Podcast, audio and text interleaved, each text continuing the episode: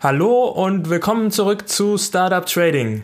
Ich bin Florian und ich ähm, ja, heiße dich willkommen zur ersten Folge von Startup Trading in diesem Jahr.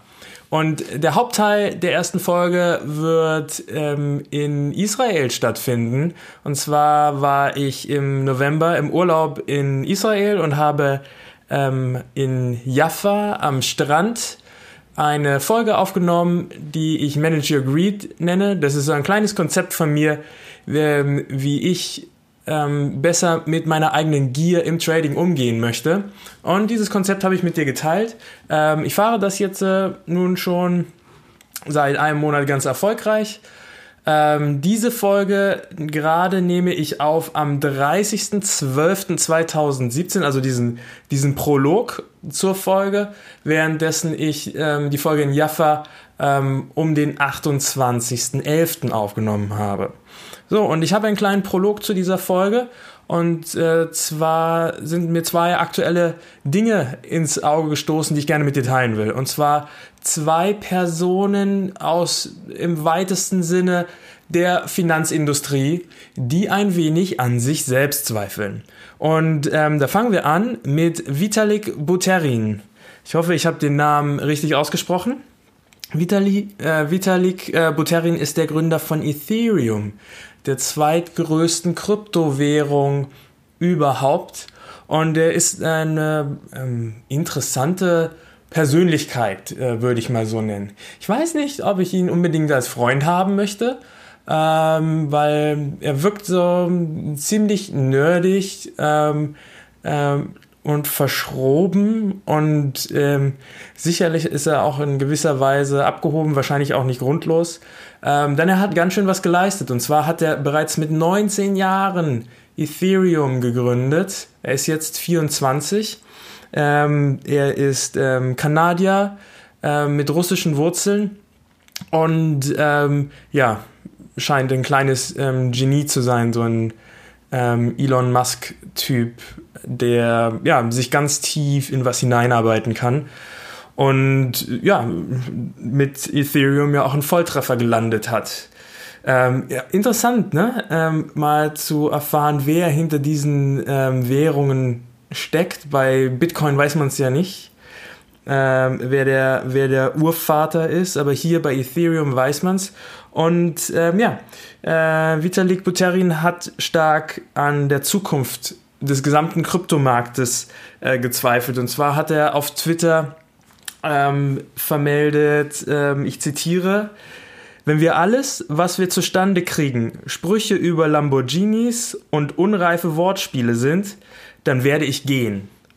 Ähm, und weiter sagt er, wir müssen dazwischen differenzieren, hunderte Milliarden Dollar an digitalem Papierreichtum herumzuschubsen oder tatsächlich einen Nutzen für die Gesellschaft zu stiften. Alle Krypto-Communities, einschließlich Ethereum, sollten diese warnenden Worte beachten. Hochinteressant finde ich das, wenn ähm, ja, einer der, der Gründer der Szene so kritisch der Szene gegenüber ist. Und ähm, ja, lässt mich natürlich auch wieder ein bisschen zweifeln und äh, lässt mich so ein bisschen auch zwischen den Zeilen lesen. Äh, zweifeln daran, ob Ethereum wirklich in der Lage ist zu überleben. Wir hatten ja jetzt äh, den, die Weihnachtspanik, sage ich mal, bei, ähm, äh, bei den Kryptowährungen, vor allem bei Bitcoin. Ich habe dazu einen kleinen Sonderbericht gemacht, den werde ich äh, mal in den Shownotes verlinken. Ähm, die Shownotes, ähm, gleich mal ganz schnell gucken, die Shownotes findest du unter trainingpodcast.net slash 12. Ähm, und in diesem, in diesem Sonderbericht habe ich ja gesagt, dass ähm, für mich Bitcoin an sich gestorben ist, weil Transaktionen auf Bitcoin dauern zu lange und ähm, sie sind zu teuer.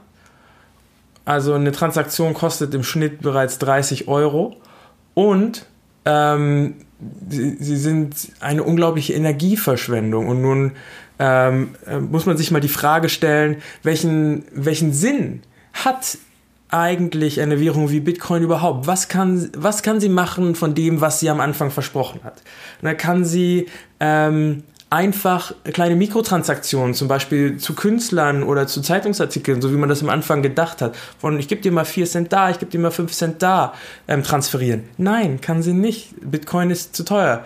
Ähm, es ist viel, viel, viel billiger ähm, mit dem Status quo, mit PayPal oder mit Visa kleine Mikrotransaktionen zu machen, als äh, mit Bitcoin gehen die Transaktionen dann schneller? Ist es ähm, eine Möglichkeit, um Werte schnell von A nach B zu transferieren?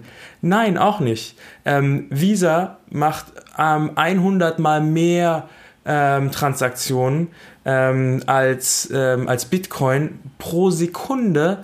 würde Bitcoin dieselbe Menge an Transaktionen wie Visa machen, dann würde Bitcoin die Hälfte der gesamten Energie der Welt brauchen, um zu funktionieren. Es ist also ein extrem ineffizientes Verfahren. Und ähm, das gilt für Bitcoin ähm, besonders, aber auch Ethereum fängt an, diese Probleme zu haben. Als es jetzt zu dieser Bitcoin-Panik kam, ähm, haben auch Ethereum-Transaktionen sehr lange gebraucht.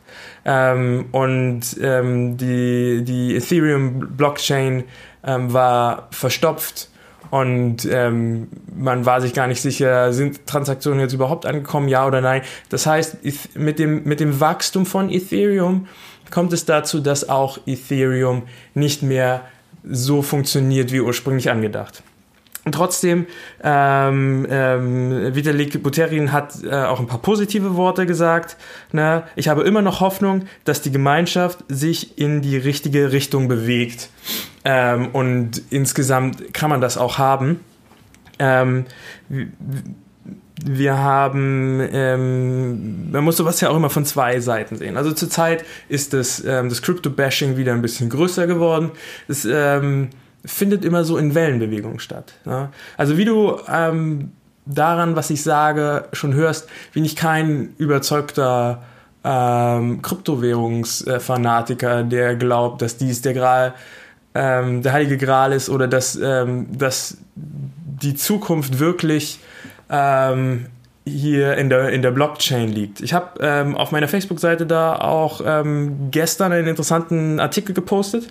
Ich werde den auch mal nochmal in, ähm, in den Show Notes verlinken, wo jemand halt sagt, ähm, zehn Jahre lang ist die Blockchain das nächste größte Ding bereits. Ne?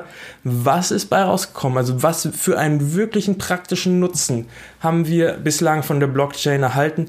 Und er zählt halt alle Punkte einzeln auf, äh, wo ähm, Versprechungen nicht einhaltbar sind oder wo der Status quo einfach bereits viel besser funktioniert. Ne? Sichere Transaktionen, anonyme Transaktionen und so weiter. Ne? All diese, also diese Dinge funktionieren ja auch ohne die Blockchain und ähm, bestimmte Dinge ähm, sind, sind vielleicht gar nicht gewünscht, wie zum Beispiel Smart Contracts, ähm, die ja das Zentrum von Ethereum auch sind. Ne? Ethereum ist ja anders als Bitcoin keine, äh, keine digitale Währung. Die Währung ähm, von Ethereum ist Ether, ähm, den man handeln kann. Und Ethereum selbst ist ein Protokoll, das zum einen halt die Möglichkeit von Smart Contracts bietet. Das heißt, äh, man programmiert einen, einen, einen Vertrag zwischen zwei Vertragsparteien, wie zum Beispiel, simples Beispiel, ähm, es gibt ein ähm, Ethereum-Schloss an einer Mietwohnung und jeden Monat müssen so und so viel Ether überwiesen werden, damit ähm, ja, damit die das ist halt die Miete, ne? Und wird ähm, die Miete irgendwann nicht mehr überwiesen, dann ähm, öffnet sich dieses Ethereum-Schloss einfach nicht mehr und der Mieter kann nicht mehr in die Wohnung. Ne? Das wäre so ein typisches Beispiel von einem simplen ähm, Smart Contract.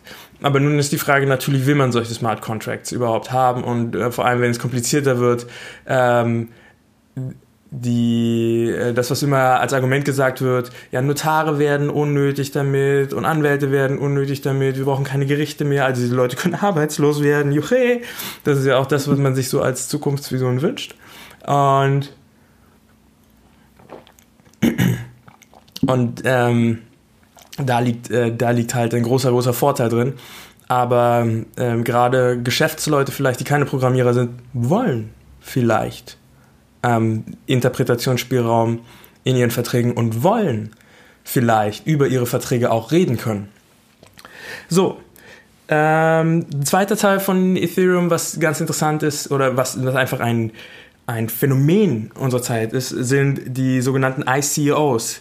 Ähm, das sind äh, Initial Coin Offerings und das hört sich nicht grundlos ähnlich an wie IPO, Initial Public Offering. Und beim IPO handelt es sich einfach äh, darum, dass eine äh, Aktie zum ersten Mal an der Börse emittiert wird und gekauft werden kann, bevor sie startet. Ne? So berühmte Beispiele wie Facebook, äh, wo es ein IPO gab vor ein paar Jahren, ne? wo man einsteigen konnte.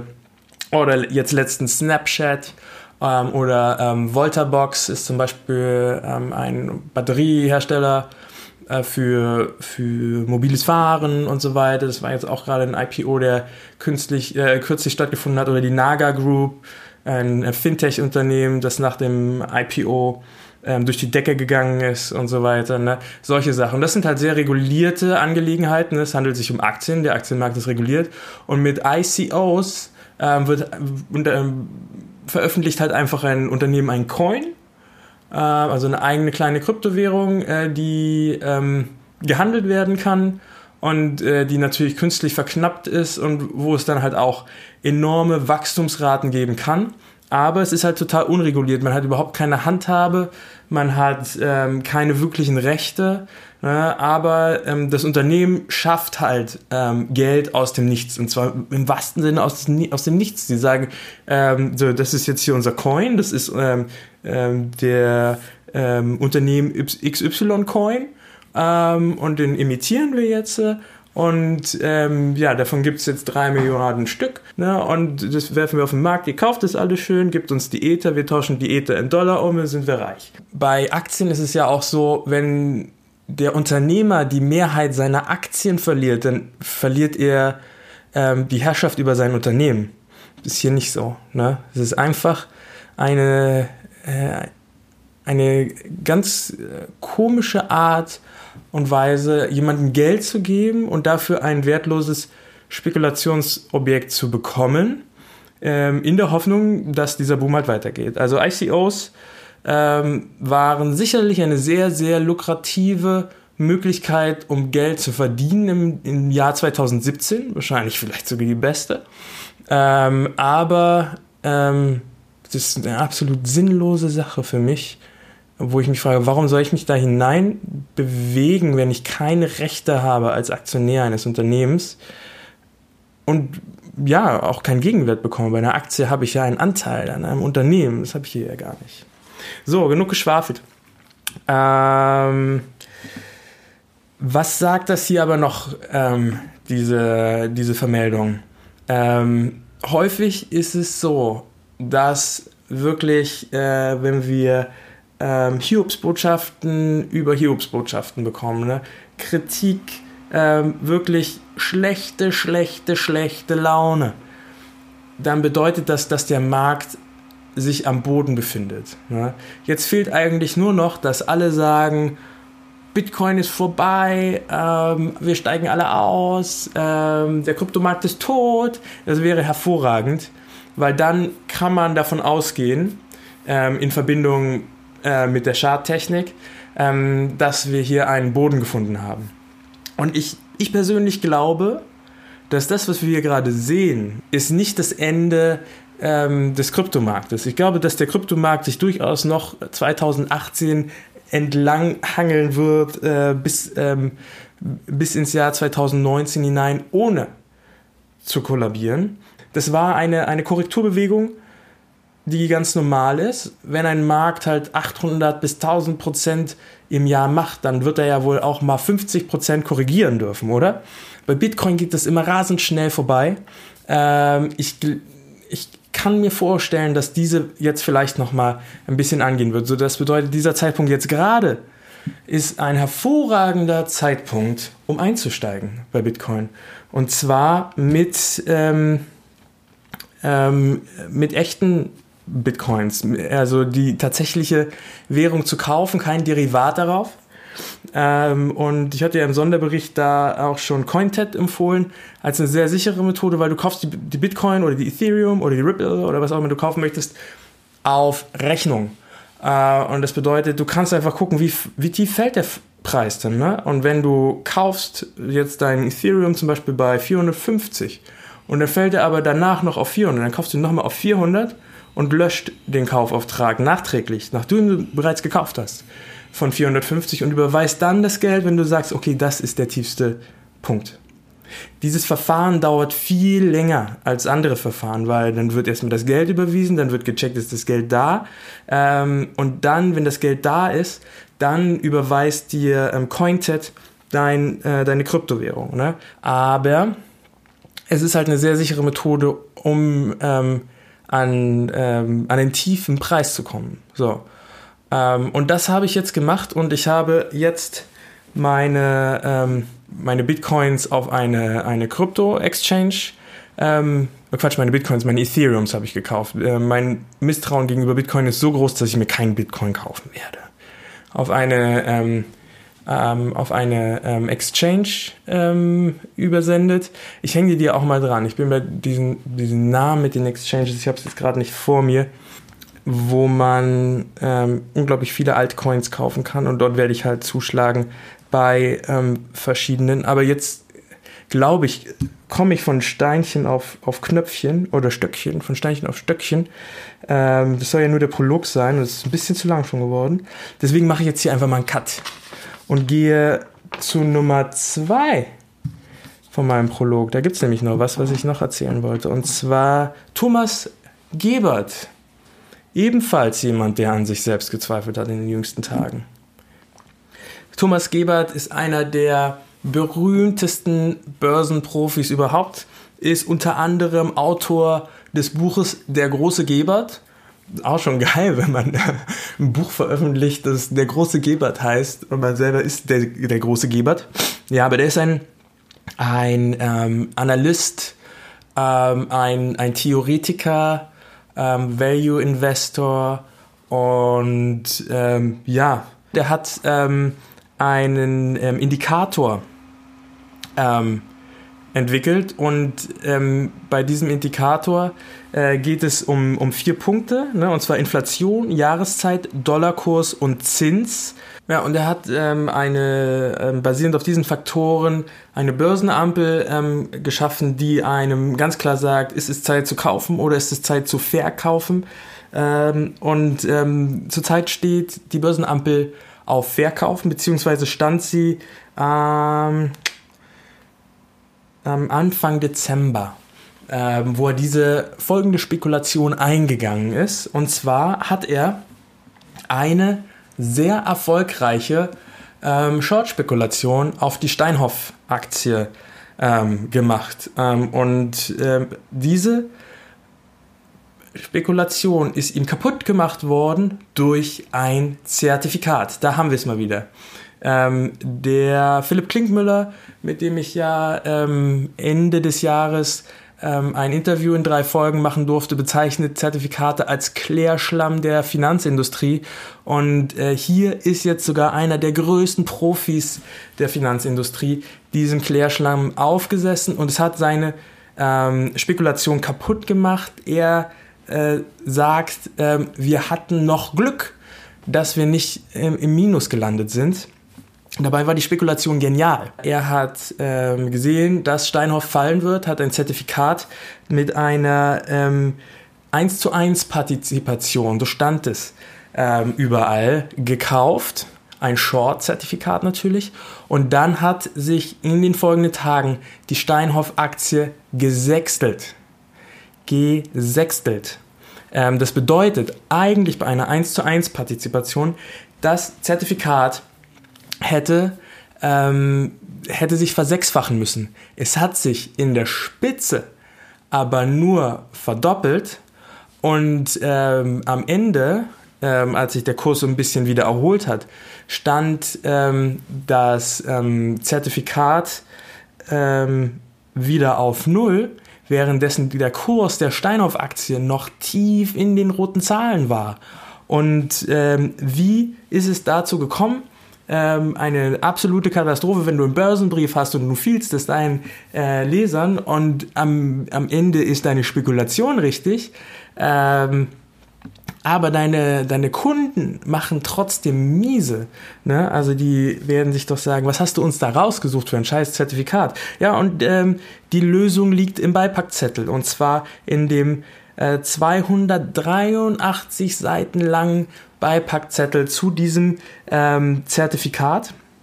Ja, und ähm, ähm, da steht ganz klein gedruckt, ähm, wenn es an einem Tag ein Minus von über 15 Prozent gibt, dann ist das ein sogenanntes unteres Kursereignis und ähm, für diese unteren Kursereignisse gibt es keine Indexberechnung. Das bedeutet, für die Bank tut so, als ob dieser Tag nicht stattgefunden hätte.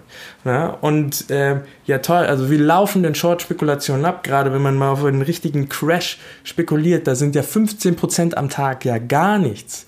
Ja, also ähm, das, ähm, das rasselt dann einfach mal drei Tage runter, der, der Kurs halbiert sich und dann ist die ganze Sache ja auch gegessen. Ähm, und ähm, hier haben wir ähm, halt über, ähm, also wir haben den absolut ähm, größten Teil ähm, dieser Bewegung, die befand, die hat halt an einem Tag stattgefunden, an ein, zwei, drei Tagen und war immer größer als 15 Prozent.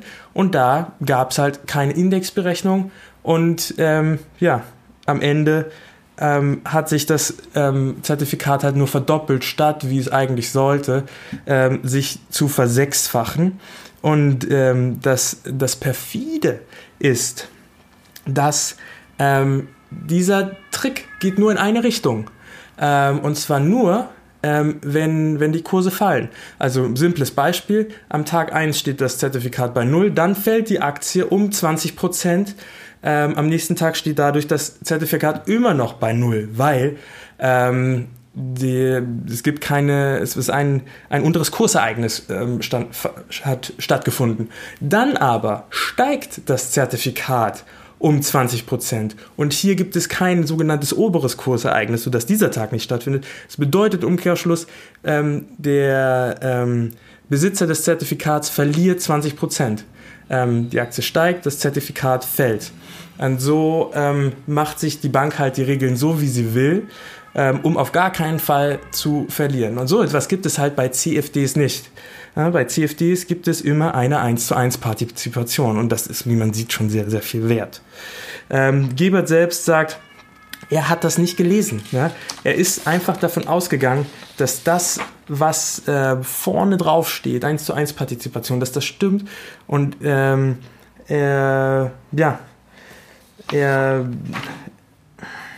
ja, er sagt hier wortwörtlich, wir sind wirklich von der Bank abgezogen worden.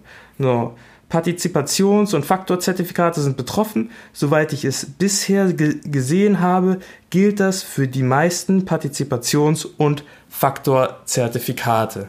Das heißt, du kannst es eigentlich, wenn du Short spekulierst, nicht kaufen. Ich weiß nicht, wie es long ist, ähm, ob wir dann dasselbe haben. Es wäre halt absurd. Es wäre absoluter Schwachsinn. Ähm, und er hat jetzt sein ähm, ähm, sein Zertifikatedepot daraufhin auch erstmal ruhen gelassen.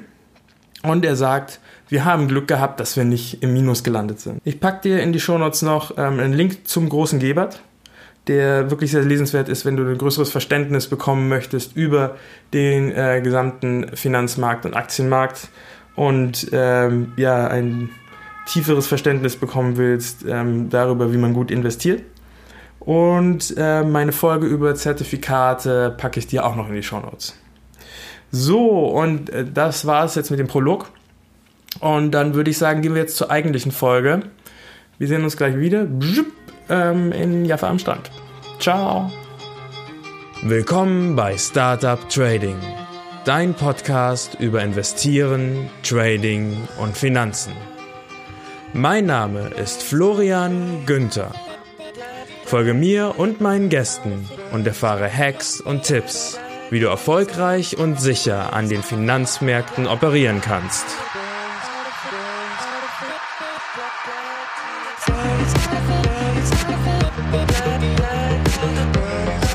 Der Podcast stellt keine Anlageberatung oder sonstige Empfehlung dar.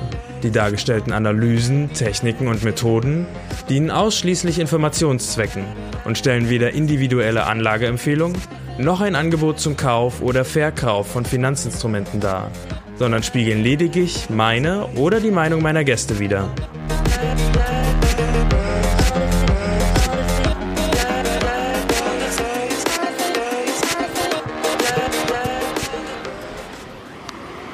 Hallo und herzlich willkommen zurück bei einer neuen Folge von Startup Trading. Heute nicht wie sonst aus Berlin, sondern aus Israel und zwar genauer gesagt aus Jaffa, wo ich eine Woche Urlaub verbringe. Ich bin jetzt hier ein paar Tage mit meinem Freund gewesen und wir haben uns hauptsächlich in Tel Aviv aufgehalten. Dann waren wir einen Tag in Jerusalem und äh, jetzt bin ich nach Jaffa umgezogen, was im Prinzip dieselbe Stadt ist, aber oh Mann, jetzt fängt er an, ey. Das stört mich jetzt allerdings ein bisschen gerade bei meiner Aufnahme, weil ähm, ich dachte, ich ähm, nutze äh, diese paar Minuten, die ich gerade habe, bevor meine Freunde eintreffen und mache eine äh, Folge am Wasser. Ähm, so, jetzt ist es gerade 18 Uhr, hätte ich mir denken können, dass er jetzt auch noch was dazu zu sagen hat. Ähm, na gut, ähm, ziehen wir es einfach trotzdem durch.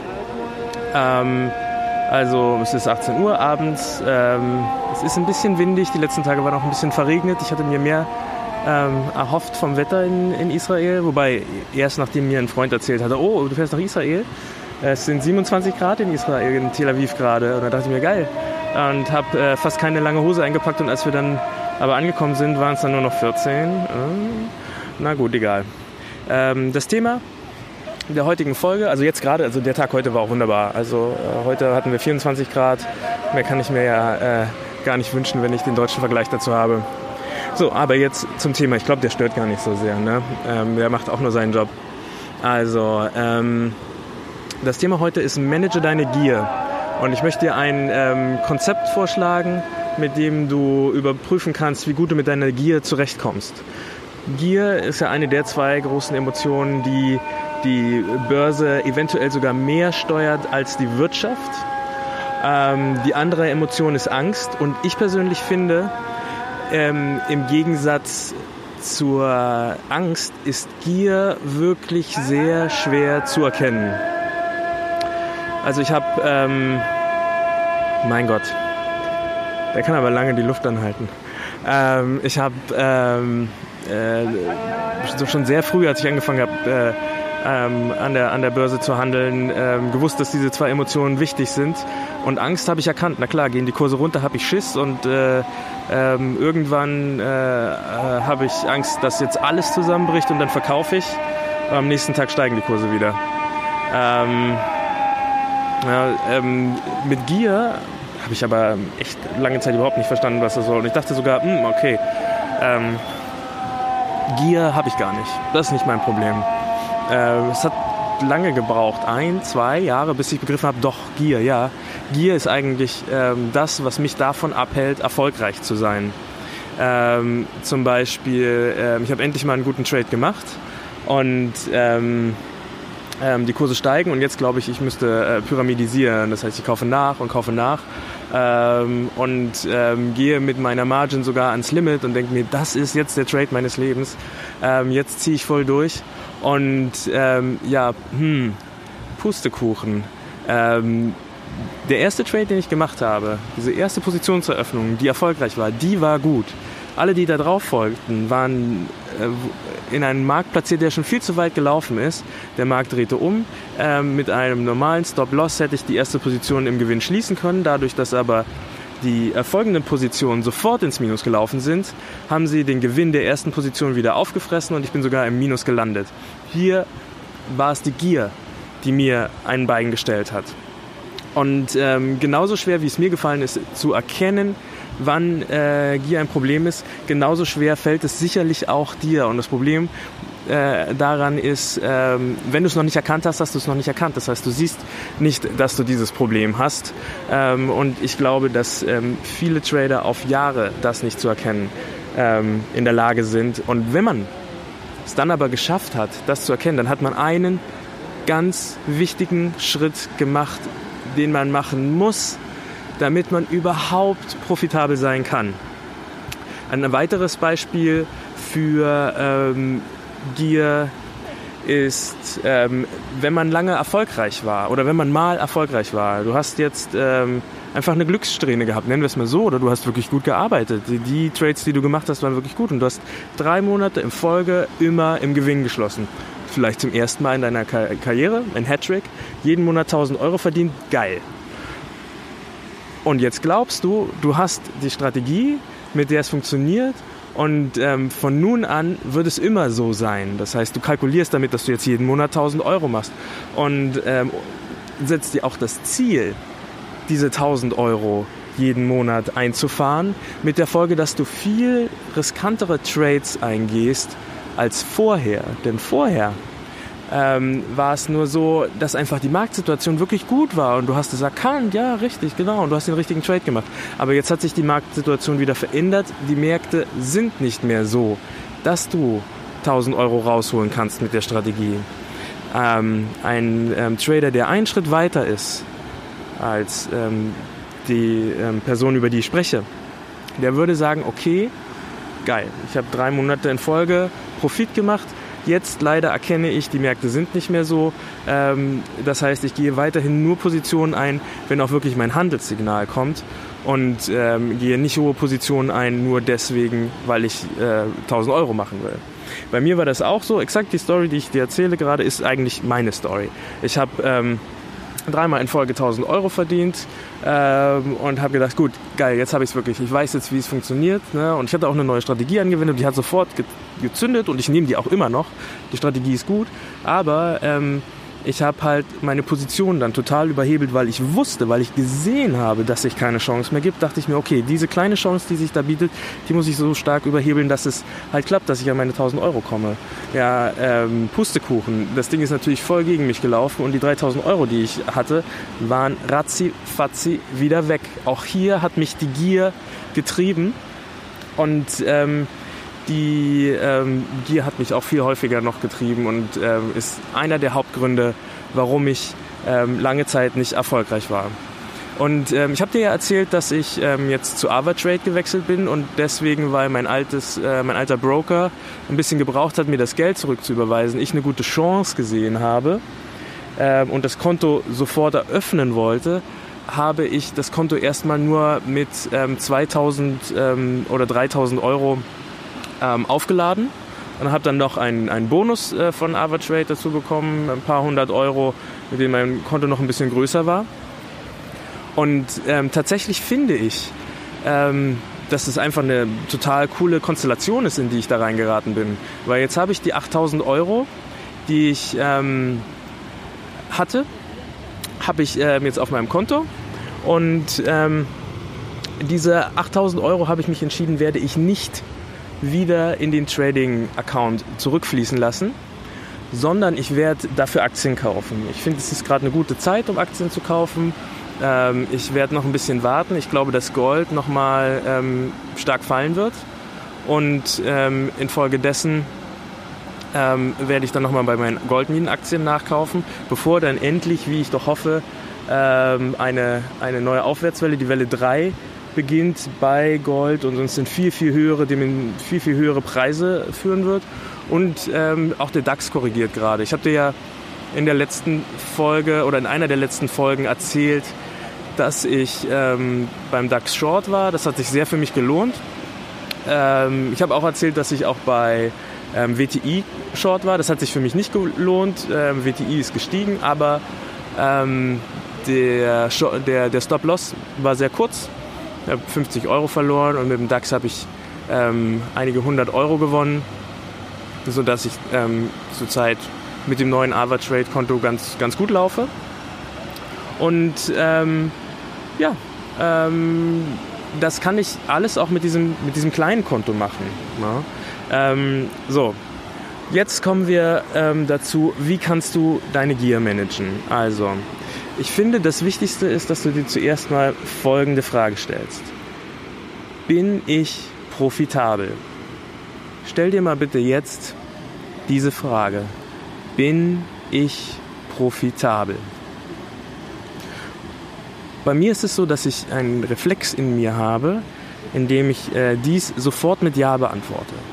Ähm, ich ähm, sage einfach heraus Ja, ne, weil es ähm, ist ja auch ein bisschen der Stolz, der mir da im Wege steht. Und ähm, diese, ähm, diese Sache kannst du aber ganz leicht überprüfen. Ne? Also auch hier sind es wieder Emotionen, die uns im Wege stehen. Weder ist es nicht Angst und Gier, sondern es ist Stolz. Ähm, aber du kannst einfach bei deinem Trading, ähm, bei deiner Trading-Plattform ein, ein, quasi einen Kontoauszug ziehen. Und zwar ähm, werde ich, ähm, ich werde mal in die Shownotes packen, wie das geht. Und dort wird dir klipp und klar gesagt, ob du profitabel bist. Dort siehst du erstmal, wie viel Geld hast du mit diesem Account schon verloren, wie viel hast du gewonnen, wie ist es plus minus, wie sind deine Swaps, das ist auch ganz interessant zu sehen. Ist dein ähm, Broker eigentlich teuer oder billig? Ja? Und ähm, des Weiteren kannst du ähm, auch einfach mal sehen, wie viele Trades sind positiv ausgegangen, wie viele Trades sind negativ ausgegangen und ähm, ja, dann auch, wie viel hast du pro Trade gewonnen im Durchschnitt oder verloren. Und daraus kannst du ablesen, ob du profitabel bist. Ne? Wenn du ähm, mehr Negativ-Trades hast als zwei auf einen Gewinntrade, dann ist es schon sehr schwierig, profitabel überhaupt zu sein. Und wenn du dann halt mit diesem einen Gewinntrade ähm, nur genauso viel gewinnst, wie du normalerweise verlierst oder weniger, ähm, auch dann wirst du nicht profitabel sein. Du solltest, wenn du halt dieses 1 zu 2 Setup hast, dann solltest du schon ähm, dreimal so viel gewinnen in den Gewinntrades, als du verlierst. Und mach das mal bitte und sei ganz objektiv, bist du profitabel, ja oder nein. So. Und wenn du feststellst, du bist nicht profitabel, dann kann es daran liegen, ähm, dass auch du einfach ähm, der Gier erliegst. Und ähm, mein Vorschlag, den ich für dich habe, folgendes System. Ich nenne es Manage Your Greed. Ähm, reduziere erstens deine Kontogröße auf 2000 Euro. Ähm, das gesamte Cash, was du dann übrig hast, sei froh, dass du es in Händen hältst und dass es deins ist. Ähm, parke das auf einem extra Konto oder investiere es halt in Aktien oder in ETFs. Bei ETFs mach es langsam, mach es nicht auf einmal, mach einen Sparplan, damit du einen guten Durchschnittskurs erwischt. Ähm, es sei denn, ähm, wir haben gerade Rekordniedrigstände bei ETFs, dann kauf den einfach natürlich. Ne? Und äh, oder dann schau dich um, ähm, welche Aktien sind ähm, gerade sinnvoll für dich, ähm, die zu kaufen. Und kaufe in ähm, äh, kaufe die peu à peu, gib nicht das ganze Geld auf einmal aus, so wie Mutti früher mal gesagt hat, wenn es ein bisschen was fürs, oder Omi, wenn es was zu naschen gab. Ähm, und ähm, das ist sowieso eine gute Sache, weil du kannst ähm, ähm, mit Aktien, gerade wenn du startest, eher Geld verdienen als mit Trading. Das Trading sollte für dich zuallererst dazu dienen, dass du finanzielle Intelligenz aufbaust. Das bedeutet, ähm, du lernst jedes Mal, wenn du einen Trade verlierst und auch wenn du einen gewinnst, aber du lernst sogar mehr, wenn du verlierst, wie die Märkte funktionieren, wie man richtig mit Geld umgeht, ne? welche Strategie am besten funktioniert. Und wenn du, ähm, wenn du das regelmäßig machst und vor allem mit einem kleinen Konto, dann wirst du finanzielle Intelligenz aufbauen und ähm, wirst ähm, in Zukunft erfolgreicher sein. Das ist eine Investition einfach auch in deine Bildung.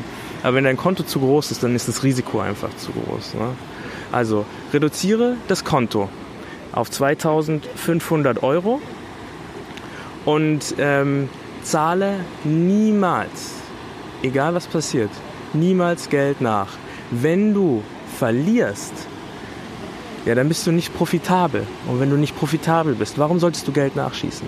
Du kannst auch mit einem Konto von 300 Euro, kannst du immer noch traden. Die Trades sind dann halt mini, du kannst nicht, äh, nicht mehr alle, alle Handelsinstrumente natürlich nutzen und dennoch gibt es Möglichkeiten. Also versuche profitabel damit zu sein. Nur wenn du profitabel bist, soll, darf Geld nachkommen. Und wo kommt dieses Geld her? Du produzierst es dadurch, dass du profitabel bist. So, aber jetzt kommt's sobald du 500 Euro gewonnen hast, nimmst du dieses Geld und ähm, zahlst es dir von deinem Trading-Account aus und ähm, dieses, ähm, dieses Geld geht dann auf ein extra Konto und von diesem Konto kaufst du dir Aktien. Ne? Da, damit kaufst du echte Vermögenswerte und du lässt sie liegen und du fässt sie nicht an, es sei denn, es ist wirklich absolut notwendig, aber ansonsten lass sie liegen, fass sie nicht an und äh, du wirst mir in 20, 30 Jahren dafür danken. Ähm, gerade ähm, was gesehen in der Aktionär, fällt mir so spontan ein, äh, wenn du vor 10 Jahren für 1000 Euro Netflix-Aktien gekauft hättest, dann hättest du jetzt 50.000 Euro. Nur mal so. Ne? So. Und dieses, ähm, dieses Prozedere, dass du, wenn du 500 Euro ertradet hast, und das musst du auch erstmal schaffen, das heißt, wenn du es von 2500 Euro auf 3000 geschafft hast, dieses Prozedere, dass du das Geld runternimmst, das, das wiederholst du fünfmal. Und wenn du es fünfmal geschafft hast, dann bist du auch in der Lage ähm, zu traden, mit dem Geld richtig umzugehen. Und dadurch, dass deine Positionsgröße klein ist, kannst du, jetzt kommt hier so eine kleine Katze vorbei, ähm, dadurch, dass die Positionsgrößen klein sind, die du wählst, wirst du halt ähm, erstmal lernen, wie du mit einem kleinen Konto umgehen kannst. Ja? Du wirst sehen, dass sobald du anfängst, deine Position zu überhebeln, wird es gegen dich laufen und musst einfach die Erfahrung sammeln. Man Manage Your Greed funktioniert nicht so, dass ich dir einmal erzähle, wie es funktioniert und dann ist es ähm, gelaufen, sondern bei Manage Your Greed machst du selber deine Erfahrung ähm, das ist der einzige Weg, wie du als Trader lernen kannst, meiner Meinung nach. So, und wenn du es jetzt geschafft hast, fünfmal 500 Euro zu gewinnen, dann ist das Projekt noch nicht vorbei. Dann darfst du dein Konto auf 5000 Euro aufladen und dann musst du erstmal lernen, mit dieser Kontogröße zu handeln. Denn wie ähm, bei zum Beispiel Lottogewinnern ist es so, ähm, Lottogewinner in der Regel haben sie nach ähm, wenigen Jahren bereits das ganze, gesamte Geld, was sie gewonnen haben, und seien es Millionenbeträge gewesen, wieder verloren und haben sogar Schulden. Und das liegt daran, dass sie das Geld niemals selbst erarbeitet haben. Ne? Sie sind mit einem Schlag in eine Situation versetzt, wo sie mit einem großen Konto umgehen müssen, was sie nie gelernt haben. Und genauso ist es auch beim Trading. Du kannst nicht einfach mit einem 10.000 Euro Konto starten und dann damit umgehen. Es, dieses Geld hast du natürlich sicherlich erarbeitet. Ne? Ähm, das äh, empfehle ich dir auch, dass du es nicht auf Kredit dir geholt hast. Ähm, und dennoch ist es was anderes, mit diesem Geld auf einem Trading-Konto umzugehen zu müssen. Also fange an mit einem 2500 Euro Trading-Konto und wenn du gelernt hast, mit dieser Größe umzugehen, dann steigere dich auf 5000. Und wenn du damit gelernt hast, dann darfst du gerne wieder verdoppeln. Ne? Nun ist es so, bei 5000, ähm, wenn du es schaffst, 1000 Euro zu erwirtschaften, dann nimmst du sie runter. Das heißt, bist du bei 6000, nimmst du die 1000 runter, kaufst dafür Aktien. Ähm, und so weiter, bis es fünfmal passiert ist. Und dann, wenn du das Geld zur Verfügung hast, wenn du es irgendwo herkriegst, oder wenn du es dir langsam dann ertradet hast, nachdem es fünfmal vorbei ist, dann darfst du gerne auf 10.000 erhöhen. Und dann machst du es wieder. Hier ist es jetzt so, dass wir, sagen wir mal, 2000 Euro, leg das selber dir vorher fest. Ähm, wenn du die hast, dann äh, nimm sie runter, kauf dafür Aktien. Und wenn du das fünfmal gemacht hast, dann darfst du auf 20.000 hoch und so weiter. Und so lernst du langsam mit der Kontogröße umzugehen und auf diesem Weg lernst du auch mit deiner Gier umzugehen. Denn du wirst merken, ohne großes Risiko, wie Gier funktioniert und wie sie gegen dich arbeitet. So, das war's mit dieser Episode aus Jaffa. Ich hoffe, es hat dir gefallen. Ich hoffe, das Meeresrauschen hat beruhigend auf dich gewirkt. Und ähm, ja, vielleicht mache ich die Tage nochmal eine Folge hier. Mir gefällt es eigentlich. Es ist auch ganz entspannt, aufs Meer zu, hinauszusehen während der Folge. Wenn dir meine Episoden gefallen, dann wäre es wunderbar, wenn du mir eine Bewertung auf iTunes geben könntest. Ähm, falls du keinen iTunes hast, dann wäre ich dir super dankbar, wenn du es runterladen könntest auf deinen Desktop. Jeder, der ein iPhone hat, der hat auch die Podcasting-App oder die Podcast-App von, von Apple.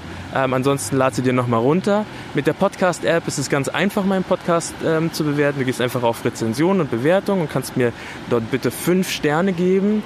Ähm, und ähm, es wäre nett, wenn du mir vielleicht auch einen kurzen Text dazu schreibst.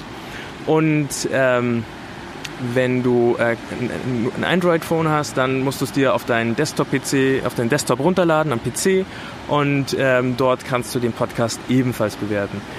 bitte, ich würde mich sehr, sehr freuen über eine 5-Sterne-Bewertung von dir. Ähm, das gibt mir die Motivation weiterzumachen. Ich habe noch viele spannende Themen, Themen und äh, ja, es macht mich einfach glücklich, wenn ich diese Bewertung kriege. Also, vielen Dank und bis zur nächsten Folge. Hat mich gefreut, dass du mir wieder dein Ohr gelauscht hast, wieder geliehen hast. Okay, so, letzter Versprecher für heute. Tschüss, tschüss.